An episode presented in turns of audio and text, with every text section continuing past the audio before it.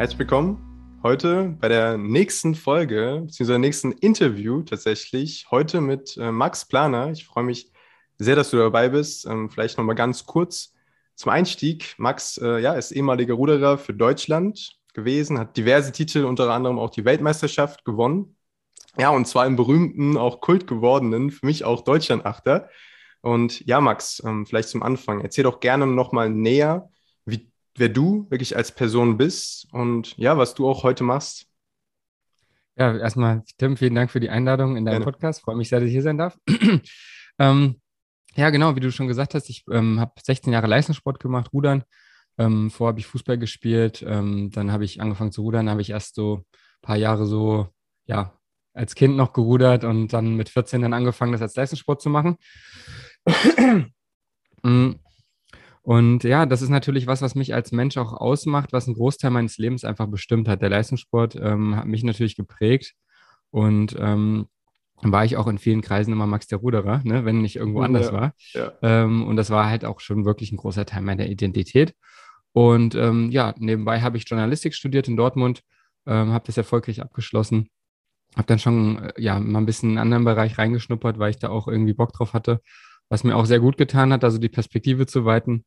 Und ähm, ja, und dann hat sich in den letzten Jahren ähm, immer mehr ergeben, dass ich eben auch, ähm, ja, ich sag mal, meine Identität so ein bisschen vom Rudern mhm. auch abgelöst habe. Das heißt, ich bin immer, war immer noch Ruderer, es hat immer noch Spaß gemacht, aber es war nicht mehr so, Rudern ist alles und es gibt sonst nichts, ja. sondern es war immer mehr, ähm, dass ich eben da, ja, Prozesse und Dinge verstanden habe, die so in mir vorgehen und äh, mich da einfach weiterentwickelt habe.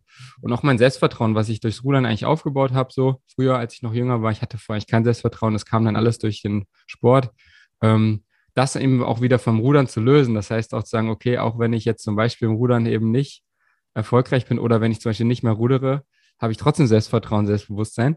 Ja. Ähm, das war also ein Prozess, der dann über mehrere Jahre ging. Und ähm, ja, jetzt heute bin ich ähm, ja, Coach und äh, Mentaltrainer für High Performer und äh, gebe meine Erfahrungen sowohl auch in meinem eigenen Podcast, aber auch ähm, eben im Coaching ähm, und in Seminaren, Workshops und auch ähm, ja auf der Bühne manchmal jetzt auch bei Keynotes und so gebe ich eben meine Erfahrungen jetzt weiter, weil meine ja, Leistungssportkarriere auf jeden Fall auch geprägt war von Höhen und Tiefen mhm. und ich da sehr viel ähm, ja. ja Erfahrung gesammelt habe. Genau das bin ich so im Groben. cool, cool. Ja, Max, vielen Dank für das ja. Teilen deiner, deiner Geschichte. Ähm, einen kurzen, kurzen Rundumschlag gegeben. Und genau. ja, wir, wir fangen, glaube ich, einfach mal bei der Geschichte mit dem Rudern an. Ich glaube, das war auch so die erste, erste große Liebe, glaube ich, vom, vom Sport her. Du sagst es, ähm, Sport hat zum einen ähm, ja die, die Funktion, wirklich Selbstbewusstsein aufbauen zu können.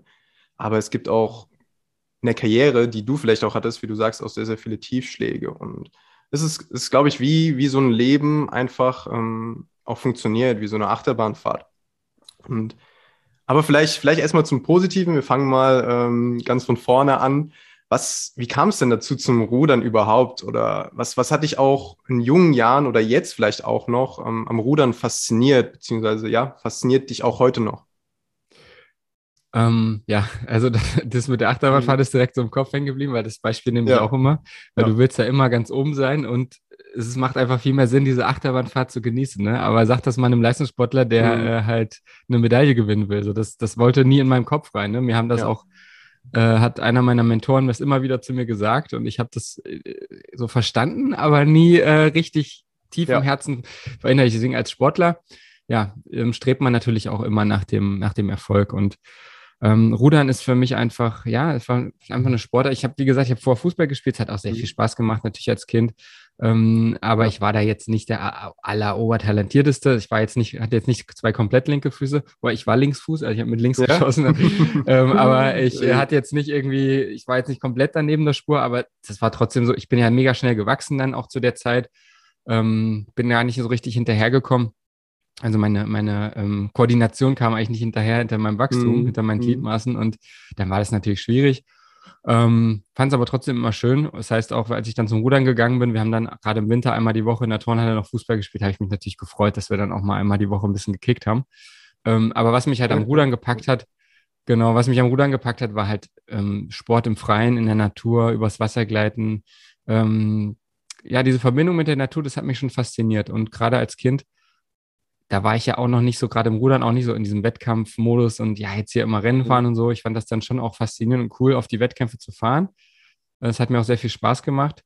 Aber ich war da jetzt noch nicht so, okay, hart trainieren und dann Wettkampf und dann alles allen zeigen, sondern das kam dann wirklich erst nach und nach und nach.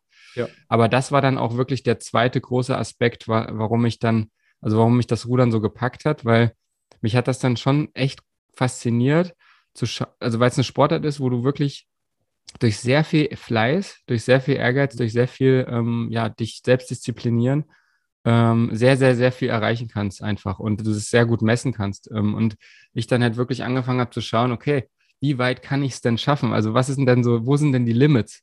Ja. Also wie weit kann ich mich selber pushen im Training? Wie weit kann ich es auch durch Regeneration und durch andere Themen, was halt über die Jahre nach und nach dazu kam, ähm, wie kann ich, wie weit kann ich mich selber bringen ähm, vom Leistungsniveau her? Ähm, wie weit kann ich mich da pushen? Und das hat mich total gepackt und fasziniert. Und das äh, hat mich dann angesprochen, angetrieben. Und dann war es auch immer geil für mich nachher auch, also die Wettkämpfe auch zu fahren. Und das hat für mich einen großen Teil ausgemacht von dem ganzen ähm, Ruder. Also einerseits immer wieder auch den Flow-Zustand, auch im Training und was Wassergleiten und so. Aber dieses Wettkampf-Feeling, dann vor dem Wettkampf aufgeregt zu sein, nervös zu sein, dann gehst du in den Wettkampf rein, dann kanalisierst du das wirklich ähm, auf den Punkt, dass du das in Leistung umwandelst, sozusagen, auch deine Nervosität, dass du die auch mitnutzt. Äh, und das hat mich schon auch sehr, sehr, sehr fasziniert. Von daher, genau, ja, bin ich auch jetzt, als äh, nachdem ich meine Leistungssportkarriere beendet habe, ähm, wenn ich darüber rede, nach wie vor auch enthusiastisch, weil das einfach eine geile Zeit war. Ja, man merkt es auf jeden Fall. Ich, ich spreche ja auch gerade mit Max äh, live und man sieht es auf jeden Fall, diese, ja, dieses, dieses Glücksgefühl, was dann immer auch wieder nach außen tritt, ja. wenn man über Dinge spricht, die man liebt. Das erkennt man sehr, sehr oft.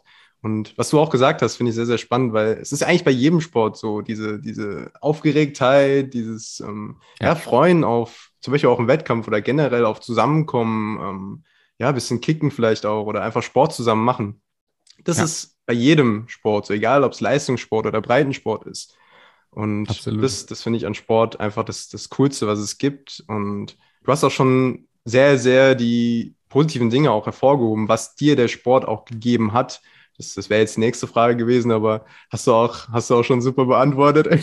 ja, also da gibt es natürlich sicherlich auch noch mehr, klar. Also ja, ich ja. war zum Beispiel auch ein absoluter Teamplayer, deswegen mhm. ähm, ich bin sehr ungern einer gefahren. Ich wollte immer in der Mannschaft. Also das ja. kam vielleicht auch vorher schon durchs Fußballspielen und so. Also das war zum Beispiel auch ein Riesenaspekt, der mir der Sport gegeben hat. Ne? Also das cool. war, kommt auch noch, und da gibt es noch wesentlich mehr, definitiv. Also das kommt vielleicht im Gespräch noch, noch mhm. mal hier und da noch mal was zum Tragen. Oh, aber, ja. ja. also das hat mein Leben einfach, äh, Sport hat mein Leben verändert und ähm, sehr zum Positiven, definitiv. Absolut. Hey, du hast, ja. was, was so eine coole Frage, die mir jetzt in den Kopf gekommen ist sagen wir mal ein bisschen spontan hier. Und zwar, du hast das gemeint, ja klar, Rudern kann ich mir jetzt vorstellen, Sommersport, schön draußen auf dem Wasser. Aber was macht ihr denn im Winter? Ist es dann nur Athletik oder wie, wie trainiert ihr da? Oder habt ihr da trainiert? Im Winter, Im Winter ist es grundsätzlich, äh, wenn wir in Deutschland sind, äh, meistens natürlich sehr stupide, weil wir dann auf diesem Rudergerät sitzen, was man aus dem Fitnessstudio ah, ja. kennt, ja, okay. dieses Konzept 2-Gerät. Ja. Ähm, ja, ein bis zweimal am Tag auf dem Ding. Ähm, mhm. Und an den mhm. Tagen, wo man nur einmal da drauf sitzt, dann nochmal im Kraftraum. So, ja. so sieht es ungefähr im Winter aus. Also im Winter äh, spulen wir da die Kilometer runter, 20, 22 Kilometer am Stück auf diesem Rudergerät. Mhm. Und das ist dann schon sehr stumpf. Klar kannst du da auch auf deine Technik ein bisschen achten und äh, dich da fokussieren und alles. Ja. Aber ähm, es ist im Endeffekt auch einfach pures, hartes Training. Ähm, mhm. Was dann aber schön ist, dass wir dann im Winter natürlich auch immer in Trainingslager gefahren sind. Nach mhm. Portugal, mhm. nach ja, Italien, nach äh, Spanien und einfach immer ja, dann in, in den Süden geflüchtet sind, ähm, früher sogar noch äh, als Junior noch nach Kroatien. Also schon auch ähm, wirklich, wo es, wo es dann im Winter dann auch recht angenehm ist. Ja. Ähm, von den Temperaturen, wo man dann eben auch im Wasser auch trainieren kann. Weil in Deutschland, wenn du 0 Grad oder so hast und du hast Wind, dann hast du vielleicht noch keine Eisschollen, aber es ist so kalt, dass, dass es halt echt schwierig wird, sich da angemessen zu bewegen. Es ja. geht mal, aber es ist über einen längeren Zeitraum schwierig. Logisch. Genau, und deswegen ja. sind wir im Winter dann immer ins äh, Trainingslager gefahren. Ähm, ab und zu dann schön, auch noch mal in die Schweiz zum Skilanglauf. Das hat auch Spaß gemacht als Ausdauertraining, ja. als Ausgleich. Und ja, der Winter war immer, äh, war immer hart, aber wenn der Frühling dann kam, wusste man, wofür man es gemacht hat. Perfekt. Ja, schön. Ich glaube, es ist auch ähnlich von den Wettkämpfen her, dass du nur im gewissen Zeitraum dann auch deine Wettkämpfe hast. Also sprich, äh, sei es Jugendolympia gewesen oder Olympia oder Weltmeisterschaften. Ich glaube, das ist da auch immer wichtig, auch zu einem gewissen Zeitpunkt, auch festgelegten Zeitpunkt, auch fit zu sein. Wie, ja. Also ich glaube, beim Fußball ist es ja ganz anders gewesen, vielleicht auch, ähm, dass du wirklich jede, jede Woche wirklich dein Leistungsmaximum versuchst zu erreichen. Und beim, beim Rudern ist es gewisses Training für eine längere Zeit und dann hast du die Wettkampfphase. Wie ja. hast du da den Unterschied mitgenommen oder was, was hast du da so gelernt, was man vielleicht für dieses Modell des, der Leistungbringung ähm, ja, besten lernen kann? Ähm, ja, das war auf jeden Fall so, dass du halt immer jedes Jahr hat so einen Saisonhöhepunkt so. Und ja, ähm, genau. ähm, das war dann immer ähm, ja WM äh, oder eben Olympische Spiele. Aber ähm, das ist dann meistens im Sommer gewesen, so September, August, September ja. in dem Dreh, immer unterschiedlich, aber so in dem Dreh. Und die Saison geht eigentlich so im April, ja, so Anfang April geht die Saison eigentlich los. Mhm. Das heißt, April bis September sind die Wettkämpfe und du hast auch nur so alle zwei bis drei Wochen einen Wettkampf. Und vor der w WM hast du nochmal so bestimmt über einen Monat ähm, eine Pause, wo du gar keine Wettkampf hast, wo man sich dann nochmal vorbereitet auf den Höhepunkt. Ähm, und dann hat man im Herbst nochmal, ich glaube Ende November, Anfang Dezember ist dann nochmal ein so ein nationaler Wettkampf, der aber jetzt nicht so, ähm, okay. ja. ja, also es ist halt ein Wettkampf und ansonsten trainiert man halt wirklich das ganze Jahr und dann hast du halt im Frühjahr kommt halt die Saison. Ja. Und klar, das ist natürlich schon ähm, immer wieder ähm, eine Challenge dann. Ich finde es echt geil, du musst halt auf dem Punkt fit sein, mhm, aber wenn genau. du dann an dem Wochenende gerade irgendwie krank bist oder irgendwas ist, dann hast du halt verkackt, ne? Genau, ja. also zum Beispiel dann im, und vor allem musst du halt zum Beispiel im, äh, wenn dann im April ist dann die nationale Ausscheidung ja. und da fährst du dann quasi ähm, um die Boote, die dann zur WM und sowas fahren und zur EM. Krass, ja, cool. Und das heißt, du musst da schon richtig da schon da sein. Mhm. Da musst du schon on point sein. Und natürlich hast du noch nicht die Form von der WM, weil die Trainer steuern das ja auch alles, ähm, dass du da halt zwar fit bist, aber dass danach was ja. geht dann ähm, im Laufe der Saison. Aber trotzdem weiß man ja selber im Hinterkopf, okay, also da geht es jetzt halt eigentlich schon um alles, weil da will ich mhm. ja jetzt in das Boot rein. Und dann ist es eben auch der Aspekt, der dabei noch spannend ist, dass du gerade bei uns, wir haben dann halt eigentlich so gut wie die ganze Nationalmannschaft von uns ähm, bei den Männern hat jetzt dann in Dortmund trainiert am Stützpunkt. Mhm.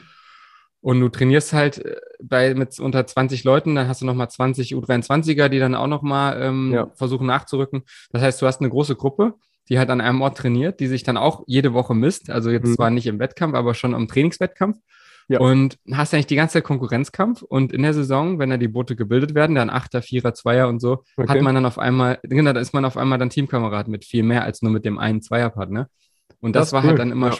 Immer spannend, diesen Shift jedes Jahr wieder neu. Immer klappt das dann immer hin und her, ne? Wieder, wird wieder mhm. aufgemacht, kannst wieder, äh, bis, bis halt wieder kommt, ähm, ja, gegen, trittst gegen alle an. Ja. Und dann bildest du halt wieder die Mannschaft. Ja, cool. Ja, genau das, genau das finde ich spannend, Max, weil solche Fragen ähm, finde ich für mich auch spannend, aber auch mal zu wissen, was so in dem Sport wirklich abgeht, in dem jeweiligen individuellen Sport, ähm, mhm. die auch jetzt äh, in Zukunft kommen werden hier auf dem Podcast, dass man bei dir wirklich auch mitbekommt, was bedeutet Rudern oder was, was ist es genau? Und ja, aber vielleicht, vielleicht ähm, nochmal zu dir persönlich, zu deiner ähm, ja, Vita, sage ich mal. Ich habe hab auch nachgelesen, du warst auf einer Sportschule und hast dann genau. das Ganze dann angefangen. Was ja. waren so die Unterschiede oder was hat der Schritt für dich bedeutet, wirklich auch für dich diesen Schritt zu gehen, auch vielleicht von zu Hause weg oder ja, was, wie war der Unterschied und wie war das Leben dann auf der Sportschule? Ja, der, der Schritt hat natürlich sehr, sehr viel bedeutet. Also, mm, das war für mich so rein, rein mental, glaube ich, war das so der Start, richtig krasse Startschuss, dann wirklich zu sagen, okay, ich probiere jetzt wirklich Leistungssport. Also ja. davor ähm, war ich wirklich so zwei, dreimal Training die Woche, ähm, ein bisschen geschummelt hier und da, also nie so richtig so den Drive gehabt. Und dann wusste ich, okay, mit der Entscheidung, da jetzt hinzugehen, probiere ich es jetzt aus, äh, wirklich mal ne, all in zu gehen. Und ja. das war vom, vom Mindset erstmal voll der Shift. Ähm, natürlich hat das dann auch ein bisschen gedauert am Anfang, um da richtig reinzukommen, aber das war mhm. trotzdem der Schritt, da hinzugehen, war schon, was das angeht, schon ultra wichtig. Ja. Dann genau von zu Hause weg, wie du gesagt hast, also mit 14 dann quasi aufs Internat gezogen auch, von zu Hause rausgezogen. Ja. ähm, hat mir auch sehr, sehr gut getan. Ähm, nicht, weil ich meine Eltern nicht mag, sondern ganz im Gegenteil. Ähm, mhm. Ich war, hab, bin sehr behütet aufgewachsen, alles gut. Ähm, mir hat das halt geholfen, um selbstständiger zu werden, um ähm, ja in dem Alter dann eben auch da ähm, meinen eigenen Weg zu finden und zu gehen. und ähm, ja, mich da auch ein Stück weit auch von ihnen zu lösen. Und das hat mir, ich bin auch am Wochenende gerade am Anfang noch äh, nach Hause gefahren, immer ähm, später dann, als ich dann in Dortmund gewohnt habe, war das dann nicht mehr so einfach. Aber mhm. in Magdeburg auf der Sportschule, da konnte man dann schon immer noch mal nach Hause fahren. Okay. Und genau deswegen, und klar, war natürlich auch krass, dann auf einmal umgeben zu sein von nur anderen Leistungssportlern, weil auf der Sportschule waren halt nur Leistungssportler. Da war halt irgendwie. Andere ähm, Mentalität. Ganz andere ich. Mentalität. Ja. Ich hatte vorher keine richtigen Freunde in der Schule und ich wusste nie warum. Und mhm. ich habe mich natürlich immer auch gefragt, was ist hier irgendwie falsch? Und habe ich irgendwie einfach noch Pech in meiner Schulklasse oder ja, ähm, was ja. ist hier mit mir verkehrt? Und wahrscheinlich war es beides. Also irgendwas war mit mir verkehrt und äh, die Schulklasse mhm. war scheiße. Aber als ich nach Magdeburg gekommen bin, war das sofort anders. So, das war das cool. Ich war unter anderen Sportlern und auf einmal war so, ich habe mich da viel wohler gefühlt, einfach so in dem Umfeld. Und da habe ich dann auch gemerkt, okay, da bin ich richtig. Und ähm, ja, das war natürlich auch sowieso geil, auch für die Schule natürlich. Ähm, mhm. Dass ich auch, also für, ich glaube, ich habe dadurch auch ein besseres Abitur gemacht, als ich es gemacht hätte, wenn ich nicht auf der Sportschule gewesen wäre. Einfach weil dieser Leistungs- ja. und äh, ja, so dieser Drive einfach da war, auch unter den Leuten. Ähm, man hat sich da gegenseitig supportet, motiviert, ähm, klar auch ein bisschen angespornt. Und so dieses Zusammenspiel zwischen Schule und Training, ja. Das wurde dann natürlich optimal äh, von den Lehrern, aber auch von den Trainern wurde das halt optimal aufeinander eingestimmt. Ne? Ja, klar. Ja, spannend, das auch zu hören. Ich war selbst nicht auf einer Sportschule, aber die, die Einblicke auch nochmal zu bekommen, wie, wie das vielleicht auch tagtäglich bei dir war. Was gab es da für, sage ich mal, Herausforderungen oder ja, Aufgaben, hm. die, die du machen musstest, vor allem als, als Ruderer auch. Wie, wie sah so dein, dein Tag in der Jugend aus? Erzähl mal. Also die größte Herausforderung war auf jeden Fall 7 Uhr ging entweder die Schule los oder das Training, je nachdem. Also ja, meistens ui. die Schule. Ja. Meistens die Schule. Mhm. Ähm, 7 Uhr Schulbeginn und das war immer geil, weil mein Mitbewohner aus vom Zimmer, der ähm, dem hat das gar nicht, ist das gar nicht schwer gefallen, so früh aufzustehen, mir mhm. aber schon.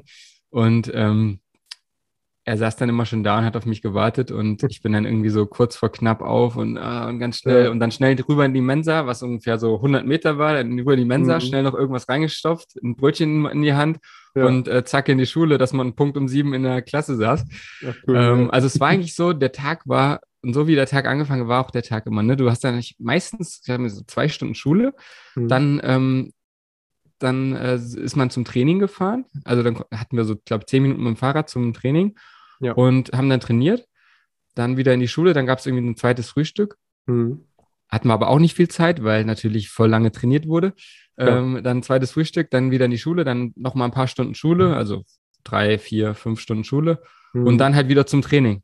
Und nach dem Training dann in die, ins Internat und dann war es erstmal so, uh, so. Kaputt. Äh, ja. Dann gab es natürlich noch Hausaufgaben und alles. Also klar, das war schon echt, äh, der Tag war sehr ausgefüllt, definitiv. Also da war viel, ähm, da war wenig Platz für anderes in der Zeit. Ja. Und ähm, aber es hat irgendwie Spaß gemacht, ja. Ja, cool. Cool. Ich glaube aber, wenn ich mir das so vorstellen kann, ich war auch selbst nie im Leistungssport, aber wie ging dann deine Geschichte weiter? Du hast es geschafft, dann auch wirklich in den Leistungskader zu kommen, Rudern als Leistungssport auch zu machen, wirklich, um dich als Ruderer bezeichnen zu können. Wie waren auch die, die Ereignisse, die du erlebt hast, zum Beispiel Weltmeisterschaft, hast du das mittlerweile auch schon realisieren wirklich können, weil ich, ich kann mir das so vorstellen, du bist Weltmeister geworden und das dauert wirklich eine Zeit, bis man das sowas realisiert und solche Erlebnisse und Momente auch wirklich ähm, für sich in seinem Leben schätzen kann und dankbar dafür mhm. sein kann. Du, wir kommen ja noch äh, zu den Themen Persönlichkeitsentwicklung äh, etc. Mhm. Aber ja, vielleicht gibst, gibst du da noch mal einen kurzen Rückblick auf, auf diese Erlebnisse, was, ja, was da alles so geschehen ist. Ja. Mhm. Ähm, ja, also das war, ja, ich blicke ja da wirklich auf eine lange Zeit zurück und es ja. fing halt wirklich an, dass ich erstmal wirklich lernen musste, mich richtig durchzubeißen. Also ich musste einfach lernen, den inneren Schweinehund zu überwinden. Und mhm. als ich, erst als ich das geschafft habe, und das war so im ersten Jahr dort, also so am Ende des ersten Jahres, habe ich es ja. wirklich geschafft, über meinen Schatten da zu springen und das, da wirklich reinzukommen ab da an ging das los. Ab da an kamen die Erfolge. Ab da habe ich gemerkt, ich entwickle mich, da passiert was. Davor was habe ich mich auch entwickelt. Ich habe es nicht richtig gesehen, nicht richtig gemerkt. Und ähm, da wurde nochmal wie so ein Schalter umgelegt. Mhm. Ähm, und das war ultra wichtig, weil ich dann so ein bisschen verstanden habe, wie muss ich das vom Mindset her handeln, ähm, dieser, dieses, ja, was ich auch vorhin gesagt habe, ne, so das Zusammenspiel zwischen Training und Wettkampf, ja. ähm, im Training wirklich hart arbeiten, damit du aber auch in den Wettkampf gehen kannst und dir dann den Druck auch nehmen kannst, sagen, ey, ich habe im Training schon alles gegeben, ich gehe jetzt hier einfach rein ja. und ich gebe einfach mein Bestes, weil das war mir auch ultra wichtig, dass mhm. ich mir da nicht zu viel Druck mache, weil der Druck kommt ja von alleine, wenn du aufgeregt und nervös bist. Das und dass man sich dann selber eher runterfährt und eher sagt, okay, ähm, ich versuche hier befreit einfach mein Ding zu machen, einfach das abzurufen, was ich kann. Und dieses Zusammenspiel ähm, habe ich dann für mich gelernt, so wie ich damit umgehe, wie ich das lerne, wie ich das mache. Und das hat mich dann auch immer wirklich in meine jeweiligen Jahrgängen immer wieder mit nach vorne gebracht. Also U17 dann Deutscher Meister, da gibt es noch keine WM. Äh, U19 dann bin ich zweimal Weltmeister geworden. U23 bin ich Vize-Weltmeister geworden, ja. einmal Vierter bei der WM. Und in meinem letzten U23-Jahr war ich dann schon in der A-Mannschaft. Ähm, und dann ein Jahr später bin ich ja dann schon im Deutschland-Achter gesessen. Also mhm. ähm, das war dann immer so, ich hatte das nie, ich hatte mich nie als leistungsstärksten aus meinem Jahrgang so auf dem Schirm selber. Aber ja. irgendwie war es dann doch oft so, dass ich dann geschafft habe, so unter die Besten zu kommen, ähm, sowohl national als auch dann international. Und ähm, klar, so ein WM-Titel, sei es jetzt der Junioren-WM-Titel der erste, wo ich mich natürlich gefreut habe, wie ein, äh, wie sagt man dann, wie ein, ja, wie ein König. König äh, ja, und genau. ähm, und genauso war es wahrscheinlich auch so gefühlt. ja, das war schon geil, ähm, klar. Aber du merkst dann ja auch trotzdem, lernst du, klar, da kommen wir später, aber du lernst natürlich auch, dass das nur zeitweise anhält, dieses Gefühl. Also ja. du ja. freust dich, du denkst so, ja, dafür war das jetzt alles wert, ne? Dieses ganze Schinderei hat sich gelohnt und so. Mhm. Und du bist dann so richtig dankbar und richtig glücklich und stolz und das hält dann ein, zwei Wochen an und dann, ah, dann Saisonpause, fährst in Urlaub und dann kommst du wieder und dann wird einfach wieder auf Reset gedrückt, so als wäre nichts gewesen, weil wenn du dich darauf ausruhst, hast du eh, ähm, ja, bringst, bist du eh weg vom mhm, Fenster. Genau. Deswegen musst du es eigentlich im Endeffekt wieder hinter dir lassen und es geht weiter. Und ähm, trotzdem, oder auch genau das macht es ja auch den Reiz nachher aus. Und ja, dann eben AWM 2017 gewonnen, ähm, war natürlich das Allerkrasseste dann auf jeden Fall. Mhm. Nachdem ich bei Olympia einen Zwölften gemacht habe, wo ich echt traurig war und ich wusste, wie es weitergehen soll. Ja. Ähm, dann ein Jahr später die Saison gerockt, Weltmeister. Ähm, das war schon, genau. Und ein Jahr später dann nochmal Weltmeister. Das waren so die krassesten Jahre. Und ähm, wie du gesagt hast, also verarbeiten, auf der einen Seite würde ich sagen, ich habe das schon verarbeitet. Ja. Auf der anderen Seite auch noch nicht ganz, weil ich glaube, da kommen auch noch mehr Perspektiven. Jetzt je länger ich aus dem Leistungssport raus bin, genau mhm. äh, desto mehr ich auch noch verstehe, wie krass das eigentlich war, was ich da gemacht habe. Mhm. Ähm, weil wenn du da, während du das machst, nimmst du ja nicht die ganze Zeit wahr, wie krass das ist. Weil das ist ja normal für dich. So, Im alle um dich rum machen das. Ja. Ne, ich habe nur mit Ruderern, genau, ist eine Blase, du bist in der Blase. Ja. Nur mit Ruderern zu tun, das ist völlig normal. Ähm, ah, okay, Deutschland Achter hat wieder irgendwie einen Weltcup gewonnen. Ja, gut, mhm. ganz normal mhm. so, ne? Also nichts Besonderes. Und dann, ja, jetzt, wo ich schon auch ne, ähm, fast, naja, ein Dreivierteljahr raus bin, ähm, merke ich schon immer mehr, okay, äh, das ja, wenn ich jetzt mit Leuten darüber rede und irgendwie das dann doch irgendwie mal zur Sprache kommt, dann ja. merkt man erstmal, was das für einen krassen Impact haben kann und, und wie man da auch, was ich da eigentlich erreicht habe. Und ähm, das wird sich wahrscheinlich noch im Laufe meines Lebens oder nächsten Jahr nochmal weiterentwickeln. Aber klar, bis zum gewissen Grad habe ich es auf jeden Fall schon verarbeitet. Ja, ja, Sport. Das ist auch wieder das Geile am Sport. So, so eine persönliche vielleicht Anekdote zu mir. Ich habe halt Rudern, ich habe halt Olympische Spiele oder Weltmeisterschaften verfolgt im Fernsehen, das war halt an und weil man halt Sport auch mag oder weil es einfach im Fernsehen an war und dann ja. kam halt Rudern und dann waren die ganzen Boote auch am Start, äh, sei es Achter oder einer auch oder was es noch gibt. Und vor allem beim Achter war dann immer so diese Spannung da und die Reporter haben gesagt, ja, Deutschland ist Favorit. Und dann hoffst du natürlich auch wirklich auf, auf diese Goldmedaille. Und diese Zeit, das ist ja gefühlt wirklich ähm, nicht so lange, wenn man als Zuschauer da vorne dran sitzt. Aber ich glaube, im Boot, das ist nochmal eine ganz, ganz andere Liga, sag ich mal, vom Gefühl her. Und mhm. du sitzt dann so vom Fernsehen und ich fieber natürlich mit. So am Anfang war das noch ein bisschen ab. Da gleichen sich die Mannschaften noch aus oder eine Mannschaft ähm, fängt wirklich schon direkt am Anfang an, um einen Vorsprung aufzubauen. Und da mitzufiebern, wirklich auch in den letzten 500 Metern oder letzten Kilometer sogar, da baut sich so eine richtige Spannung auf, auch als Zuschauer und dieses Gefühl, wenn man als erstes über diese Ziellinie dann einfährt, vielleicht im letzten Schlag noch, das, ich weiß nicht, wie, erzähl du doch mal, ob du da was merkst oder gemerkt hast, ob es in die letzten 500 Meter geht. Ich glaube, euer ähm, Mann, der ähm, das ja auch alles ansagt, habt ihr nicht. Der Steuermann, ja. Steuermann, genau. Ja, genau. Der, der macht da auch viel, aber wie ist das Gefühl? Haust du da nochmal alles rein oder hast du keine Kraft mehr? Oder was, was für letzte Reserven holt man denn da raus? Das, wie kann ich mir das vorstellen? Ja, ist eine gute Frage. Also ja, genau. Der, vielleicht für die, die es nicht wissen, ähm, Rudern, also die olympische Distanz, und das ist also die ja. Distanz, die wir eigentlich fast alle Wettkämpfe fahren, ist 2000 Meter. Mhm. Ähm, für viele tatsächlich schon zu, also viele Zuschauer schon zu unspannend und zu lang tatsächlich. Deswegen mhm. freue ich mich, dass du, äh, dass ja. für dich so ist, dass du die Spannung da für die sechs Minuten aufrechthalten kannst. Ja. Ähm, genau. Und äh, man teilt das eigentlich so grob ein in diese vier mal 500 Meter Abschnitte. Das heißt, ja. ähm, werden dann auch immer die Zwischenzeiten genommen und so. Und ähm, ja, gerade im Achter ähm, ist es halt wirklich spannend, weil du musst halt im Achter, der Achter wiegt insgesamt mit allen Leuten plus Boot ungefähr eine Tonne. Also das Boot wiegt 95 Kilo und äh, jeder Einzelne auch nochmal so im Schnitt. Mhm. Steuermann 55. Und ähm, ja.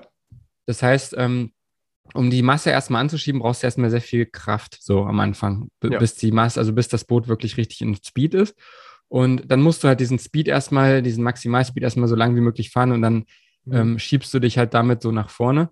Und das war im Achter eigentlich immer das Spannende, da wurde eigentlich wenig taktiert, da wurde sehr, sehr offensiv gefahren. Gerade jetzt mhm. in den Jahren, ähm, wo ich drin saß, wo wir da auch erfolgreich waren und das war auch in den anderen Jahren davor. Ja. Ähm, 2012 sind die ja auch Olympiasieger geworden, da sind die ähnlich, ähnliche Taktik gefahren. Ja. Ähm, weil irgendwie ist das da so, wenn du um Achter, gerade weil das so eine hohe Bootsgeschwindigkeit hat, im mhm. Vergleich zu den anderen Booten, wenn du da halt dir einen gewissen Vorsprung erarbeitest, ist es für andere Boote fast unmöglich, das halt okay. halt wieder aufzuholen. Ja. Und deswegen sind wir eigentlich immer rausgefahren, wie die, also wirklich, also wirklich, äh, ich, ich spreche es jetzt nicht aus, aber wir sind voll Karacho rausgefahren und dann bei 1000 Meter, also bei der Streckenhälfte, nochmal so einen Zwischensport, so 20 Schläge, alles so. Mhm. Und dann weißt du danach nicht, wie du noch ins Ziel kommen sollst, weil du schon so kaputt bist. Also ja. das ist wirklich so. Du bist eigentlich nach der Streckenhälfte schon so kaputt und du lebst eigentlich auf den zweiten 1000 Metern, lebst, oder sagen wir mal die letzten 750, lebst du eigentlich davon, A, dass du weißt, bald kommt hoffentlich das Ziel.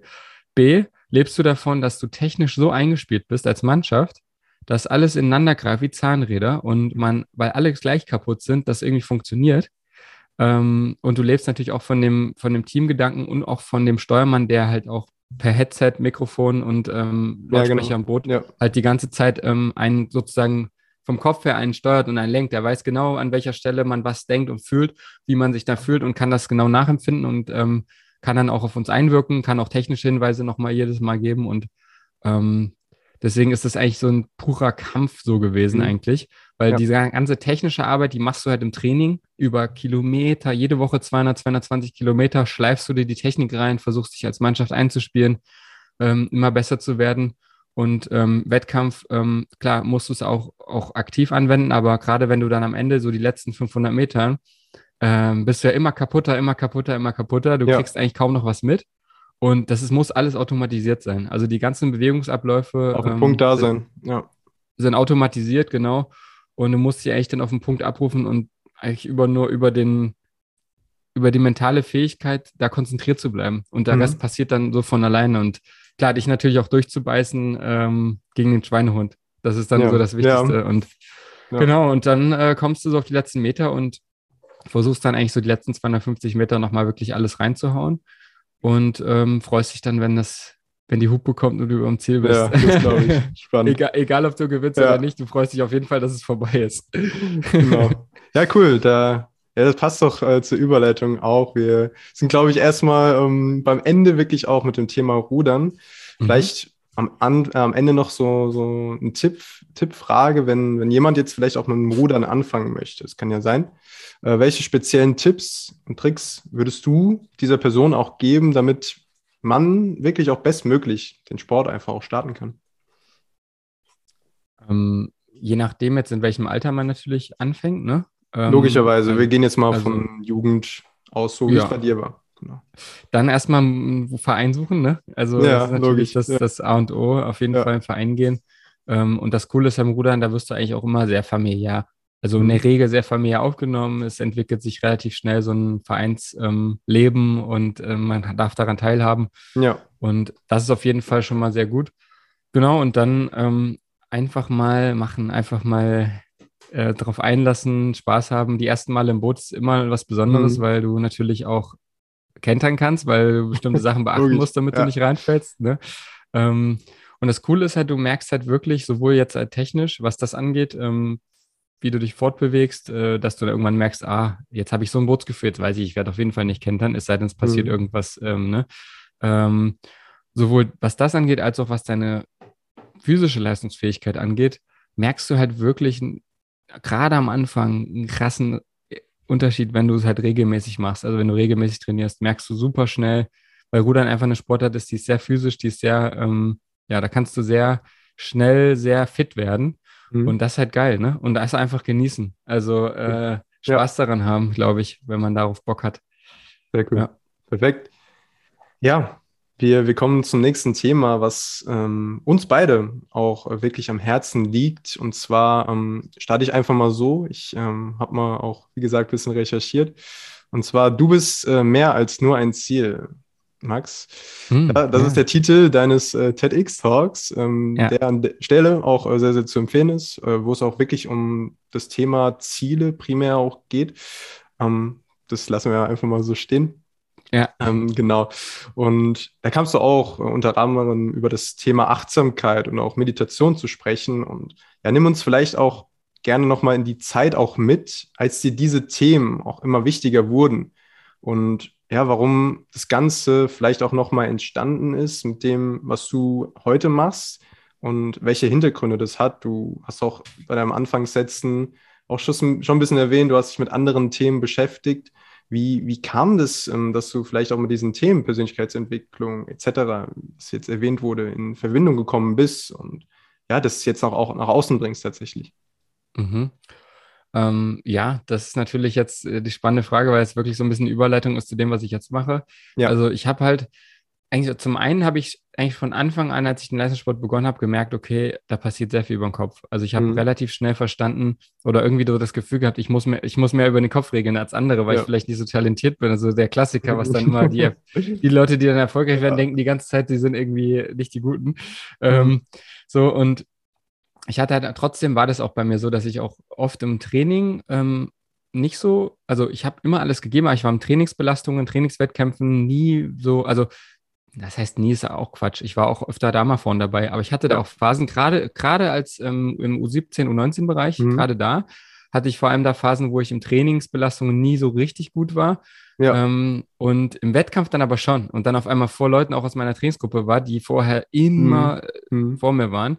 Und auf einmal im Wettkampf, wo es richtig drauf ankam, war ich dann vor denen. So. Okay, und da habe ich dann irgendwann so gemerkt, okay, da ist passiert auf jeden Fall ähm, im Kopf bei mir fun funktioniert da anscheinend einiges, was das angeht. Ja. Ähm, und ähm, ja, war auch einfach basiert auf den Sachen, die ich vorhin erzählt habe, ne? Also das, diesen mhm. Druck, sich selber zu nehmen und so. Und ähm, weil, glaube ich, oft ist das Problem, dass man sich da zu viel Druck macht.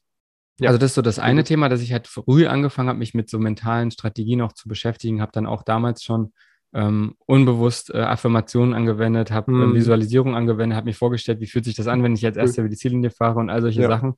Ähm, aber alles halt unbewusst. Wusste nicht, was das, dass das jetzt eine Visualisierung war, sondern das habe ich dann später erst äh, gecheckt, dass das einen Namen hat, was ich da gemacht ja. habe. Es war alles intuitiv, hat aber alles was gebracht und geholfen.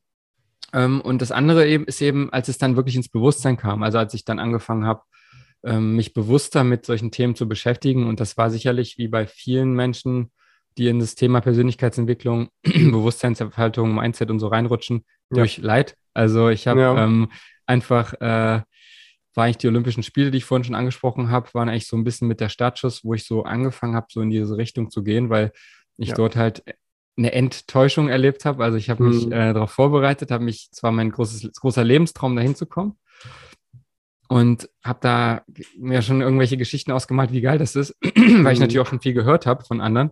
Ja. Und da war das eigentlich gar nicht so geil, so zum einen erstmal. Ne? Also mhm. Also im Endeffekt ist es auch einfach nur ein Ort auf der Welt. Klar, es ist irgendwie cool, Olympische Spiele, keine Frage, will ich jetzt auch nicht schlecht reden oder so. Aber mhm, dieses Luftschloss, genau, das Luftschloss, was ich mir gebaut habe, wenn ich ohne Erwartung rangegangen wäre, Vielleicht hätte ich es dann nicht hingeschafft, aber dann, wenn ich ohne Erwartung hingegangen wäre, dann wär, hätte ich natürlich ganz anders jetzt davon sprechen können. So ist es halt ein Erlebnis, wo ich enttäuscht wurde und dann eben auch noch der Wettkampf dort, der nicht so geklappt hat. Ja. Und dann war ich in einem mentalen Loch, aber mal so richtig, ne? Also ich war da mhm. richtig, ähm, richtig down und wurde dann quasi von meinem Physio damals so ein bisschen äh, vorsichtig in so eine Meditation reingeführt, wo ich noch okay. nicht wusste, dass es eine Meditation war. Der hat dann echt da so ein paar, ja, Selbstliebe, Achtsamkeitsübungen und sowas mit mir gemacht, wo ich mich einfach darauf eingelassen habe, weil das Leid eben da war, ja. wo ich aber sonst einfach keinen Plan hatte, was macht er da mit mir. Ähm, das mhm. hat auch danach noch gedauert, ähm, bis ich irgendwann dieses Bewusstsein dafür entwickelt habe, irgendwann verstanden habe, das ganze Thema.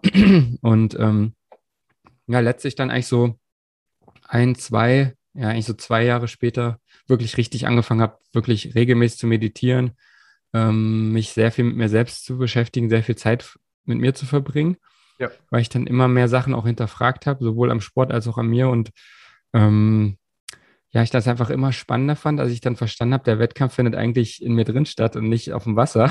Ja. genau. Und äh, nicht auch nicht nur im Kopf, sondern irgendwie auch zwischen Kopf und Herz. Ja, und, ja, klar. Also diese ganzen Sachen, ne?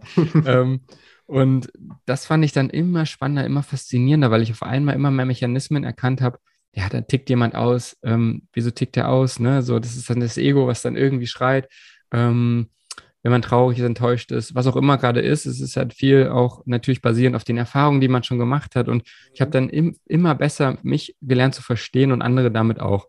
Ähm, und ähm, hatte auch klar Teamkameraden, jeder reagiert ja unterschiedlich.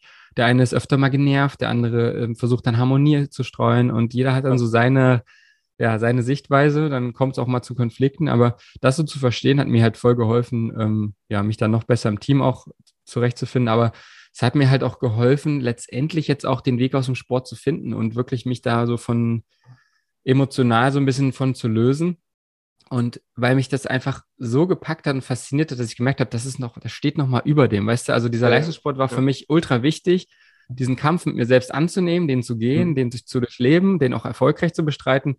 Ähm, und diese Persönlichkeitsentwicklung ist für mich halt ähm, das steht für mich nochmal oben drüber. Und da habe ich halt gemerkt, Rudern ist eigentlich so auch Stimmt. Persönlichkeitsentwicklung, weil du ja. musst halt immer wieder mit Rückschlägen umgehen und du kannst halt daraus lernen, was du daraus mitnehmen, kannst aber auch einfach nichts daraus lernen und einfach wieder weitermachen. Rest, rennst du wahrscheinlich früher oder später wieder vor eine ähnliche Wand. Und so ist es halt im Leben auch. Genau, immer wieder, wenn halt Themen hochkommen, ähm, du hast immer die Chance, da hinzuschauen und zu gucken, was, wo kommt das her vielleicht oder was passiert da gerade mit mir und es loszulassen. Oder du kannst halt einfach äh, ignorieren und es kommt halt irgendwann auf eine andere Art wieder. Und das so zu verstehen, hat mir dann einfach den Perspektive nachher gegeben, so, boah, geil, ey, das will ich einfach anderen Menschen weitergeben, möchte da in dem Bereich arbeiten, weil ja. das für mich das Größte ist, da Menschen zu helfen, ihr Bewusstsein über sich selbst ähm, zu vergrößern einfach. Mhm. Ähm, weil man meiner Meinung nach dadurch gelassener, glücklicher ähm, wird, mehr innere Ruhe, mehr innere Freiheit hat mh, weniger gezwungen und getrieben ist, was nach irgendwelchen Zielen vielleicht im Außen, die auch wichtig sind. Ne? Mhm, ich habe auch Ziele im Außen, die ja. sind auch wichtig, um sich ähm, zu motivieren, aber ja. die sind nicht das oberste Ziel, die sind nicht die Priorität, sondern die Priorität ist, dass ich glücklich bin. Und ja, damit meine ich auch nicht, was wir vorhin angesprochen haben, bei der Achterbahnfahrt immer ganz oben zu sein, mhm. sondern glücklich meine ich persönlich damit, diese Achterbahnfahrt einfach zu genießen und einfach, auch wenn man im Tal ist, zu wissen, alles klar, ist okay, es kommen auch wieder bessere Zeiten. Ist auch okay, dass ich jetzt im Tal bin, weil es gehört dazu. Und mal ist ein Tal ein Tag, mal ist ein Tal eine Woche, man ist auch ja. mal ein Tal ein halbes Jahr oder ein Jahr. Was ich jetzt auch hinter mir hatte, wo ich gemerkt habe, okay, das hat jetzt, ich hatte jetzt einen Prozess, der hat einfach länger gedauert. Ja. Ähm, und das ist dann aber auch okay. Und sofern du in so einer Phase dann auch noch sagen kannst, hey, ich bin trotzdem dankbar. Ich bin äh, glücklich, dass ich lebe. Ich bin, habe so viele Sachen, über die ich mich freuen kann, auch wenn ich mhm. mental gerade vielleicht in einem, in einem kleinen Loch bin ähm, da fängt das Leben an, dann richtig Spaß zu machen, weil du dann einfach, dann kann dich eigentlich nichts mehr so richtig schocken. Ja, schön. Schön auch zu sehen, dass, dass du auf diesen Weg auch gefunden hast. Ähm, ich finde es immer spannend, auch zu wissen, wie wann das kam. Also, du hast ja auch erzählt, es war schon natürlich während deiner aktiven Zeit, dass du ja. dich mit diesen Themen beschäftigt hast. Aber wie, wie kam denn jetzt der Switch wirklich auch dazu, dass du dir überlegt hast, ja, das, ist die Sache, die ich nach meiner Karriere ähm, machen möchte und jetzt auch mache, weil viele, viele Sportler, viele Leistungssportler auch fragen sich natürlich, ja, was mache ich ähm, mit, mhm. mit, meinem Leben nach, nach der Karriere? Und wie, wie sieht das Leben da aus? Wie, wie kamen diese Gedanken bei dir und wie wirklich auch dieser Entschluss, ich mache das jetzt, das Coaching und ähm, ja, genau, erzähl da mhm. mal deine Anekdoten. deine Überlegung? Ist eine gute, ist eine gute Frage. ähm, also ich glaube, erstmal, wie gesagt, ich habe ja Journalistik studiert, wollte eigentlich ja. ursprünglich Sportjournalist werden, ähm, habe auch ein Volontariat gemacht und alles. Also mhm. war auch da wirklich ähm, so drin, habe da auch schon Kontakte geknüpft im Sportjournalismus. Wäre ja. jetzt kein Rieseneck gewesen, da auch irgendwo unterzukommen. Mhm. Ähm, aber habe dann irgendwann gemerkt, eben, dass das andere, also das ist immer noch irgendwie ein Thema, was mich interessiert, was, wofür ich sicherlich auch brennen kann, wenn ich das möchte. Ja. Aber habe ich auch gemerkt, okay, Persönlichkeitsentwicklung steht für mich einfach oben drüber. Und dann war das eigentlich so zum einen eben mit dem äh, meinem Kasten, mit meinem Physiotherapeuten, der mich eigentlich in das ganze Thema reingeführt hat. Mhm. Ähm, immer wieder schon sehr, sehr, sehr viel intensiv über diese Themen geredet, äh, sehr viel Perspektiven auch bekommen ähm, dass man da vielleicht auch mal Projekte starten könnte in der Richtung. Wir haben jetzt auch zusammen ein Projekt ähm, für ehemalige Leistungssportler, die halt mit dem Leistungssport aufhören. Ähm, haben wir so ein ja. äh, Trainingslager fürs Leben äh, mit der Sportstiftung NRW zusammen gemacht, ähm, was jetzt auch dieses Jahr wieder stattfinden wird wahrscheinlich. Ähm, und solche Projekte halt mal zu starten zusammen. Also das war so ein Ding, ein Aspekt. Ja. Und der andere Aspekt war, dass ich eben, als ich 2019 ähm, war das, glaube ich, genau im Herbst, ähm, habe ich auch schon mal einen, war ich schon mal einmal an so einem Punkt, auch mhm. durch meinen ganzen inneren Prozess, wo ich gemerkt habe, oh, einfach den Leistungssport so weitermachen, motiviert mich gerade gar nicht mehr so. Ich will das irgendwie noch anderweitig ja. weitergeben und will ja. meine Erfahrung weitergeben, solange wie ich den Sport auch noch mache, nicht nur danach. Und da habe ich ja meinen Podcast selber, meinen eigenen Gang gestartet. Ähm, mhm. Game Changer heißt der. Und ja. da war das halt dann so, ähm, ich habe dann auch irgendwann angefangen, mal zu googeln und zu gucken, ja, was gibt es da noch so für Mentalcoaches und Persönlichkeitstrainer mhm. und so äh, irgendwie ähm, und bin dann darüber, habe ich dann da so ein paar Leute kennengelernt und habe dann eigentlich erstmal so dieses Coaching, was das überhaupt ist, ja. ähm, was ja. sie, wie, wie das überhaupt funktioniert, was so deren Tagesablauf eigentlich auch ist, wie das Leben von denen funktioniert und ausschaut. Ja. Und dass die eigentlich wirklich ihr Leben damit verbringen, anderen Menschen halt wirklich ähm, weiterzuhelfen. Natürlich ähm, gehört da ganz viel mit dazu. Du musst dann irgendwie auch Marketing machen, du musst auch irgendwie gucken, dass die Leute auch ja. auf dich aufmerksam werden, sichtbar sein. Also es ist eigentlich auch wieder gelebte Persönlichkeitsentwicklung, ähm, Coaching zu machen, weil du musst halt äh, durch deine eigenen Prozesse durch. Und es hat mich dann ja. irgendwie total gecatcht und fasziniert und habe dann einfach wirklich immer mehr ähm, auch Coaches interviewt und mhm. habe dadurch so eine gewisse Vorstellung bekommen oder ein Verständnis bekommen, wie so, wie das so wäre. Ähm, ja. Weiß man natürlich cool. vorher nie dann, wie das so ist. Das merke ich jetzt so langsam erst, ähm, mhm. nachdem ich das jetzt eine Weile mache. Aber das war dann so der zweite Aspekt, der mich dann dahin geführt hat, wo ich dann ja. gemerkt habe, geil, das will ich auch machen. ja. Cool. Cool. Ja. ja, spannend. Spannend. Ich glaube, wir kommen mal kurz, kurz äh, auf dein Coaching auch zu sprechen. Ich war mal auf der Webseite tatsächlich und da steht From a Werewolf to a Werewolf als Slogan. Ähm, ja, für die Leute, die hier nicht Englisch sprechen, vom Werwolf zum bewussten Wolf. Ähm, Finde ich sehr spannend. Wie, wie kamst du den Leitsatz? Ähm, ja, das war so ein, äh, so irgendwie mal so, ich hatte da beim Breathwork äh, mal so eine ja. Eingebung von dem, ja. äh, von dem Werewolf. Und ähm, dann war das erst so, dann wollte ich das so als Logo ähm, auf ein Kleidungsstück drucken, habe dann mit einer ähm, mit einem nachhaltigen Klamottenlabel, ähm, mhm. von, auch von einem Sportler, Louis Fege, Basketballer, ja, ähm, cool. Von dem, äh, mit dem habe ich dann eine Kooperation gemacht ähm, und haben wir erstmal so ein Hoodie kreiert. So, dann war dann mhm. der Werewolf drauf. Ähm, war ich natürlich dann auch schon ganz stolz. Ähm, und ähm, ja, dann hat sich das irgendwie so weiterentwickelt, dass ich jetzt, als ich mein erstes Coaching-Programm gestartet habe, habe ich einfach gedacht, äh, nehme ich das einfach mit als Slogan, weil es ja. einfach so gepasst hat oder passt so zu meiner Entwicklung. Ähm, ja. Weil im Endeffekt geht es halt nicht darum, und das habe ich, will ich eigentlich auch so vermitteln, es geht nicht darum, die Emotionen nicht mehr zu spüren. Es geht nicht darum, ähm, ja, jetzt nur noch zu meditieren und irgendwie mhm. nichts zu kreieren und einfach nur zu chillen und alles ist so, ne, so dieses, klar, kann man auch machen, wenn man das möchte. Aber ja. ich persönlich glaube, dass es, ähm, oder ich habe halt für mich erkannt, es macht viel mehr Sinn, diesen Wolf in sich zu zähmen. Also, dass man halt sagt, okay, ich lasse den noch von alleine, wenn ich das möchte. Ja. Aber er bricht halt nicht mehr aus, ähm, wenn ich das nicht kontrollieren kann oder seltener. Ja. Ähm, ja.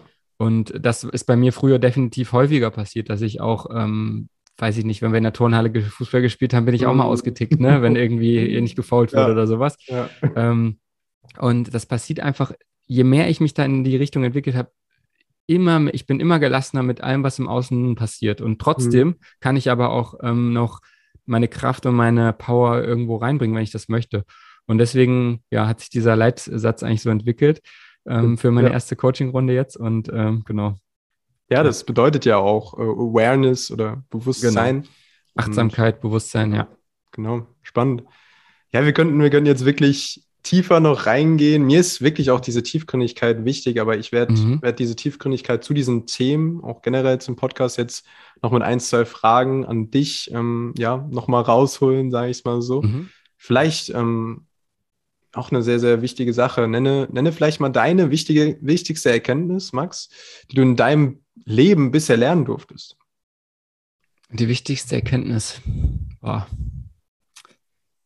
Das ist immer schwierig, wenn man so eine ja. Sache und das Wichtigste. Ja. Ähm, es gibt so viele. Aber vielleicht, Sachen. ja, nee, dann, dann erzähl wirklich das, was dir gerade äh, in den Kopf gekommen ist. Ja, ja, ich, genau, so mache ich das auch. Also, ähm, da würde ich wahrscheinlich, wenn du mich das morgen fragst, was anderes sagen, aber ist ja mm. egal. Also, was ich jetzt gerade so persönlich, wenn ich jetzt einmal durchatme, hm, ich glaube, das Allerwichtigste ist für mich gewesen zu verstehen, dass ich so meinen Weg gehe auf dieser Welt, so dass es so mein Leben ist und ich es A, keinem anderen recht machen muss. Ja. Äh, und B, mich aber auch nicht vergleichen muss, was ja im mhm. Sport auch ein großes Thema ist, Absolut. sich zu vergleichen. Auch generell, glaube ich, im Leben bei vielen Menschen. Ja. Und ja. das immer wieder aktiv quasi, also diese beiden Komponenten immer wieder aktiv, also zu machen. Also auf der einen Seite, A, sich nicht zu vergleichen mit anderen ähm, und B, auch, ähm, ja, einfach einfach zu verstehen, dass man es keinem irgendwo recht machen muss, sondern man einfach nur selber gucken muss, was macht mich persönlich glücklich. Ähm, das war für mich auf jeden Fall die größten Gamechanger, das auf einer tiefen Ebene zu verstehen. Mhm. Ähm, und wenn ich vielleicht noch eine Sache sagen darf, die jetzt so ja. gerade so die letzten Monate noch mal größer in meinem Bewusstsein gekommen ist, war das auf jeden Fall so das Thema ähm, zu verstehen, auch nochmal auf einer sehr, sehr, sehr tiefen Ebene, dass alles im Leben, also die einzige Konstante im Leben ist Veränderung. Also alles im Leben ist permanent in Veränderung. Lernt nie aus. Und ja. in, in, bitte? Man lernt nie aus. Ja, man lernt nie aus, genau, das auf jeden Fall auch. Aber auch jetzt, weißt du, auch auf, bezogen auf Schmerz, bezogen auf Leid, bezogen ja. auf ähm, negative Emotionen, alles, alles kommt und geht. Mhm. Ähm, Gedanken fließen durch dich durch, Emotionen fließen durch dich durch. Ähm, das wirst du nie stoppen können. Es wird immer weitergehen. Ähm, ja. Und du wirst immer wieder Täler haben und zu verstehen, ey, das alles ist impermanent, nichts ist permanent, es geht immer weiter. Und du kannst es nicht richtig kontrollieren. Das passiert einfach. Ja. Und in dem Moment, wo du das verstehst, löst du dich halt so ein bisschen davon mhm. ähm, und fängst halt an, einfach das zu akzeptieren und bist halt einfach auch gelassener. Und das war einfach so jetzt so in den letzten Monaten so auch nochmal so ein sehr, sehr großes Learning, sehr großer Schlüssel, sehr große Sache, die ich aus dem Vipassana tatsächlich auch hauptsächlich mitgenommen habe wo es sehr, sehr doll Klick gemacht hat in dem Meditationskurs. Ähm, aber natürlich auch aus den letzten Monaten ähm, und Jahren, was so einfach bei mir passiert ist. Also das waren jetzt mal so zwei mhm. Sachen. Ich sollte zwar mhm. nur eine sagen, aber alles gut. Ja, genau. ich, ich, ich fühle das, ich fühle das auch wirklich, weil es bei mir auch ähnlich ist und war zu genau diesem Punkt, was du sagst, dieses wirkliche, tiefgründige Verständnis, dieses Bewusstwerden, der Persönlichkeitsentwicklung, nicht nur dieses ähm, ja, sekundäre, ähm, oberflächliche ähm, Gelaber, sag ich mal, äh, von Motivation mhm. oder so, sondern auch wirklich zu verstehen, dass es Inhalte gibt. Ich nehme da gerne immer so einen Beispielsatz, ist, äh, ja, der Weg ist das Ziel von, äh, von Buddha. Und den, der ging früher hier rein und da wieder raus. Ja, ja, so, ja. Man hat es halt gehört, ja gut, den, den es so, der Weg ja, ist. Ja, weil man es auch gar nicht richtig versteht, ne, so auf dieser Das meine ich, genau. Ja, genau. Und das, dieses Verständnis zu bekommen mit den diversesten Sachen in diesen Themen, das war für mich und ist der Gamechanger und ähm, hilft mir auch, mich noch mehr zu erkennen und mich zu fühlen auch. Und ja, ich glaube, wir machen einfach mal weiter mit, mit der nächsten Frage, weil die, die sehr, sehr spannend auch ist und ähm, ja, auch wirklich so eine schöne Frage ist, die, die ich wirklich auch sagen kann, dass das ist eine coole Frage. jetzt bin so. ich gespannt. Jetzt bin ich gespannt. Ja, jetzt, jetzt habe ich es jetzt hoch, hochgereicht. Jetzt hast du die Messlatte nach oben geschraubt. Genau.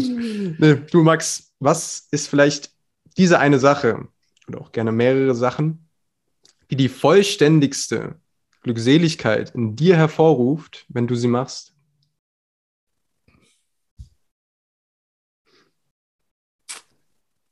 kann man immer sehr viel überlegen. Das finde ich immer sehr, sehr toll und mhm. spannend mhm. auch. Mhm. Diese Tiefgründigkeit auch, auch zu sehen und zu spüren. Also erstmal würde ich sagen, grundsätzlich mhm. kann man diese Glückseligkeit, glaube ich, in allem finden. Ähm, So, dass es einfach so dieser Prozess des Lebens ist, dieses innere Gefühl, was man so, was ja. man so mitnimmt, wenn man so, wenn man das einfach so verinnerlicht hat. Also das mhm. glaube ich schon. Aber wenn es ja. so auf eine Sache bezogen ist und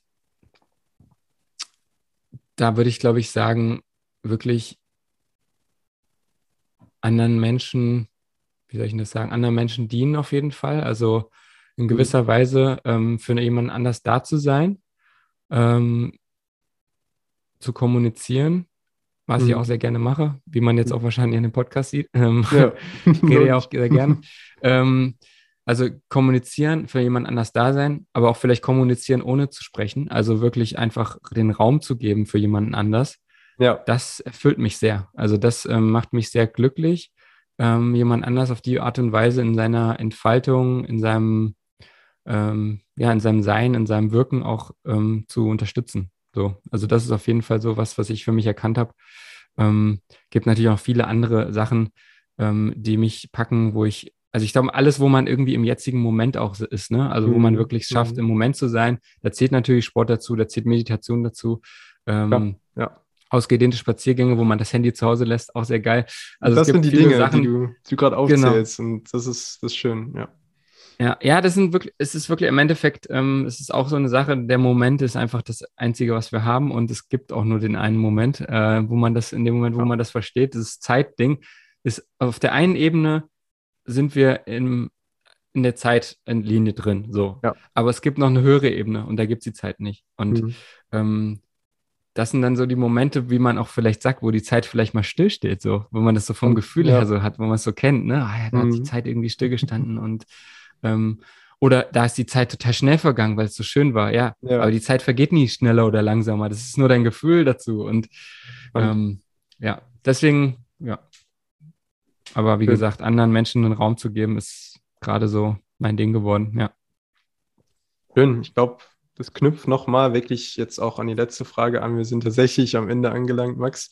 Ähm, die Endfrage, ich äh, ja, habe sie dir im Vorhinein noch nicht gesagt. Und das, das ist so eine Frage, die, ohne jetzt wieder sehr, sehr hoch zu heben auf einer Ebene, aber die sehr, sehr tiefgründig ist auch. Und ich finde es spannend, jetzt, was du darauf antworten wirst. Ähm, lass dir gerne, wie gesagt, nochmal Zeit, um deine Worte da zu mhm. überlegen und dann preiszugeben.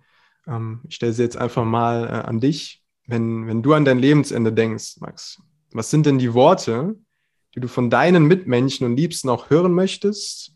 Ähm, ja, wenn sie von deinen Spuren, Erkenntnissen, Erlebnissen sprechen, die du hinterlassen hast. Hey, du stellst wirklich geile Fragen. Also muss ich erstmal ein Kompliment sagen. Ähm, hast dich echt, äh, da finde ich echt super.